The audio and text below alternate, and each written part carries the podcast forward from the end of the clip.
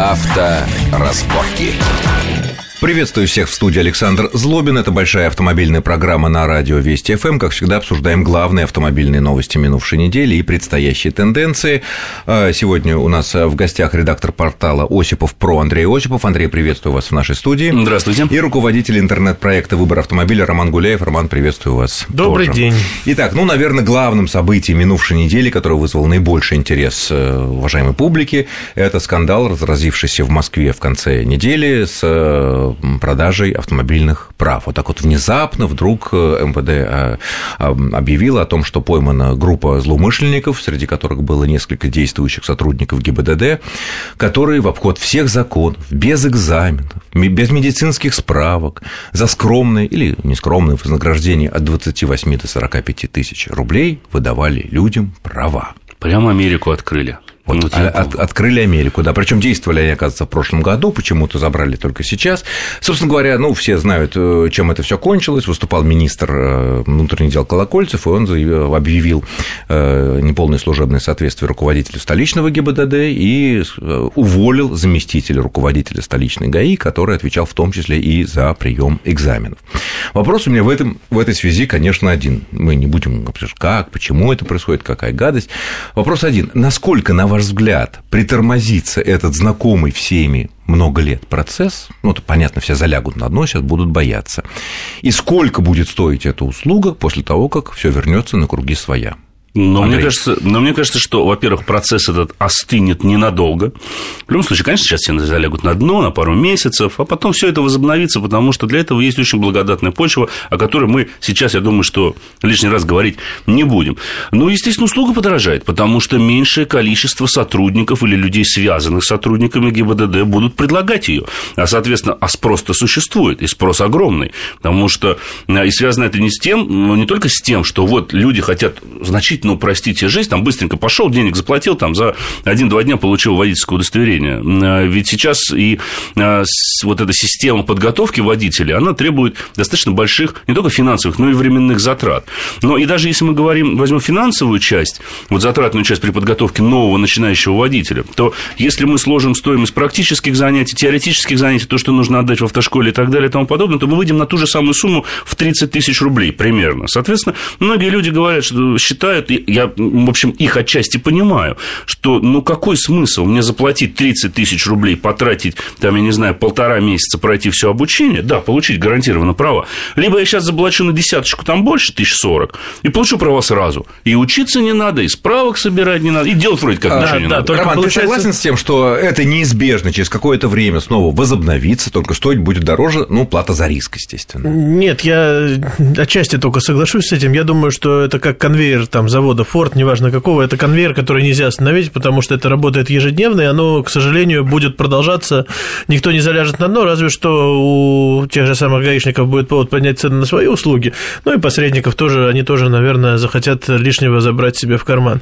Mm-hmm. На самом деле ситуация, она действительно такая, она катастрофическая, и все эта катастрофичная ситуация мы видим ежедневно на наших дорогах, когда... То есть права купил, а ездить не купил. Да, ездить, а ездить не купил, да. Я уже даже присказку придумал тем, кто вот э, права права купил, а ездить не купил, говорю, продай права, хотя бы за полцены, хоть верни деньги, но не мешай нам на Или дороге, поменяй пожалуйста. права на умение водить машину, например. Ну, да. На, самом, на самом деле нужно понимать, естественно, все понимают, что речь идет о настоящих правах, которые продавались и продаются, а не о каких-то поддельных, которые совершенно отдельная тема, которые мошенники штампуют на цветных принтерах или на чем-то э, еще. А вот с другой стороны, вот э, неужели наш э, широкий народный массы, который участвует с этой стороны в виде как бы пострадавших в коррупционной этой схеме, не понимает, что все-таки надо уметь машину, водить машину, потому что, ну, рискованно, можно сбить кого-то, потом сидеть, потом от огромные деньги откупаться от не всего понимают. этого. Чувство Потому что все надеются, что... Немногие это понимают, я бы так сказал. Хотя есть огромная категория людей, которые, я считаю, порой правомерно считает, э,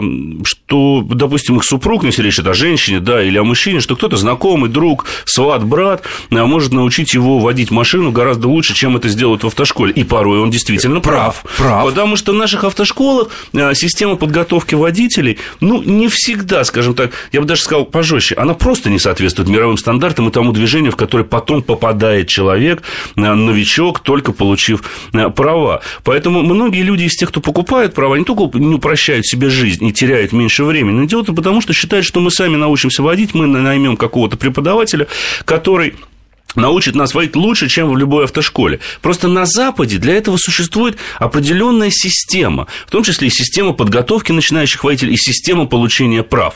Там э, начинающему водителю сразу же предоставляется право выбора. Он может пойти, грубо говоря, в государственную автошколу. Ну, все зависит от, от страны, да. Может пойти в частную автошколу, может нанять инструктора, с которым будут ездить, но инструктор должен иметь соответствующий сертификат и так далее и тому подобное. И причем подготовка водителей и выдача водительских удостоверений – это две абсолютно независимые инстанции. А у нас они порой связаны, потому что и представители ГИБДД приходят в автошколу зачастую принимать а, экзамены на права. Ну, понятное дело, что если он пришел, да, промежуточно, значит, они уже каким-то образом там коммуницировали, а, и, соответственно, той же самой автошколе, многие автошколы даже не скрывают это в рекламе. Говорят, централизованный экзамен в ГАИ, гарантированное получение прав. О чем это говорит? Что, скорее всего, после обучения вам скажут, что, ну, вот хочешь, чтобы права были гарантированы, давай там мы там еще по десяточке каждый ученик скинется, да, и тогда вообще вне зависимости от результата Нет, все ну. На самом деле централизованная сдача, централизованная сдача в ГАИ это, да, это условия автошкол, которые mm-hmm. им выдвигает ГИБДД. Не они сами по такой инициативе работают. Но, с другой стороны, у нас остаются условия для самоподготовки. Вот сейчас, пока Андрей рассказывал, mm-hmm. я вспоминал, как я получал права. Это было не так давно, относительно, это было 13 лет назад. Э, я сам, готов, сам готовился, нашел хорошего инструктора через интернет. Э, замечательный дядюшка, уже не молодой, хорошо учил, и он еще вспомнил, что он там из журналистов учил в свое время там господина Мамонтова Аркадия, очень тоже известного угу. коллегу, который работает в этом же здании, где мы сейчас сидим, вот, и научил же, вожу нормально. Нет, я к тому говорю, что вот если люди готовятся самостоятельно, тем более, если делают родственники, естественно, любой муж, э, любящий свою жену и любящий свою машину, на которой, или которую он для жены покупает, естественно, будет э, предельно внимателен к этому обучению. Это не значит, что там тысячи или десятки тысяч людей, которые вот купили права, вот угу. так, они не умеют ездить. Может, Конечно, они нормально ездят, и Конечно. ничего страшного, просто они не хотели терять время, это, которое Конечно. сейчас в наше время все больше и больше деньги. Поэтому, мне кажется, тут главное найти, знаете, во всем нужен комплексный подход. Ведь коррупция развивается на какой-то почве. И, наверное, эта почва заложена уже и в рамках подготовки водителя начинающего, и на этапе экзамена. Ведь экзамен это что такое? Это проверка знаний, по большому счету, она должна быть. А эти вещи нужно развести, эти вещи не должны быть коим образом связаны. Но это, опять же, должен быть комплексный подход. И начинаться все должно с автошкол. И, конечно же, с органов ГИБДД, с тех отделов, которые занимаются выдачей водительских удостоверений. Ну, приемом экзаменов. Да, не может быть, невозможно себе представить в нормальной стране. Вот у меня такое было. Я тоже сдавал права экстерном. Да, э, немножечко по плату, но не за деньги. Я ни в коем случае не дал, потому что когда я пришел получать водительское удостоверение, я уже очень неплохо управлял управлял автомобилем. У меня была за плечами там ДОСАФовская школа, та же самая. А, но суть не в этом. Я, когда сел за руль, рядом со мной сел представитель э, ГИБДД. Он знал прекрасно, что я, так сказать, право получил. Первый вопрос был какой? Прогрей немножко движок. Ты водить-то хоть умеешь? Ну, в нормальной стране себе представить невозможно, что ученик пришел на экзамен, его это вот в институте или в школе можно. Ты готов или нет, спрашивает абитуриента или, или школьника. Но, извините, здесь речь идет о гораздо более серьезной вещи. Тем более, человек да. Конечно, человек нервничает, и потом он в итоге купит себе и будет управлять источником все-таки повышенной опасности, он должен быть к этому готов, по всем параметрам готов. И поэтому тут нужно выбивать просто вот эту почву для создания коррупции. Вот когда мы ее уничтожим, вот тогда, глядишь, и права у нас перестанут ну, продаваться. Ну, это в светлом будущем. Ну, слушай, я думаю, что мы можем закрыть эту тему, потому что понятно, что ничего принципиально не изменится. Кто-то умеет играть в шахматы, а кто-то не умеет, никакие лекции, ничего здесь не изменится. Переходим к следующей теме. Да, на минувшей неделе был э, резко более чем в три раза с 300 до 1000 рублей повышен штраф за въезд э, грузовиков, транзитных, пока транзитных грузовиков на МКАД э, в дневное время с 6 часов до 22. Говорят, огромное количество штрафов уже получают грузовики, владельцы этих машин, которые нарушают. Но пока тут есть, конечно, сложность потому что камера видеофиксации пока не может понять, это транзитная машина, которая везет сыр, там, я не знаю, из Прибалтики в э, Воронеж, или это та же самая машина, которая везет, я не знаю, пусть даже с тверскими номерами, из Прибалтики сыр в какой-нибудь наш московский Ашан, то есть не транзитная. И поэтому едва ли какое-то изменение нам МКАД. Но с 1 мая вот неоднократно это объявлялось, э, этот запрет будет касаться всех любых тяжелых грузовиков массы грузоподъемностью более 12 тонн, то есть фур, угу. независимо от того, транзитная она, не транзитная, в Москву она везет нам корм какой-то, или она везет куда-то там, перегоняет что-то из Финляндии, я не знаю, там, в, в Чечню. Вот. В этом, да, и штрафы будут, соответственно, повышаться, мы будем иметь с 1 июля 5 тысяч рублей. Да, да. полномерно каждый месяц будет да, расти. Пока каждый месяц увеличение, и до 5 тысяч с 1 июля, и все грузовики.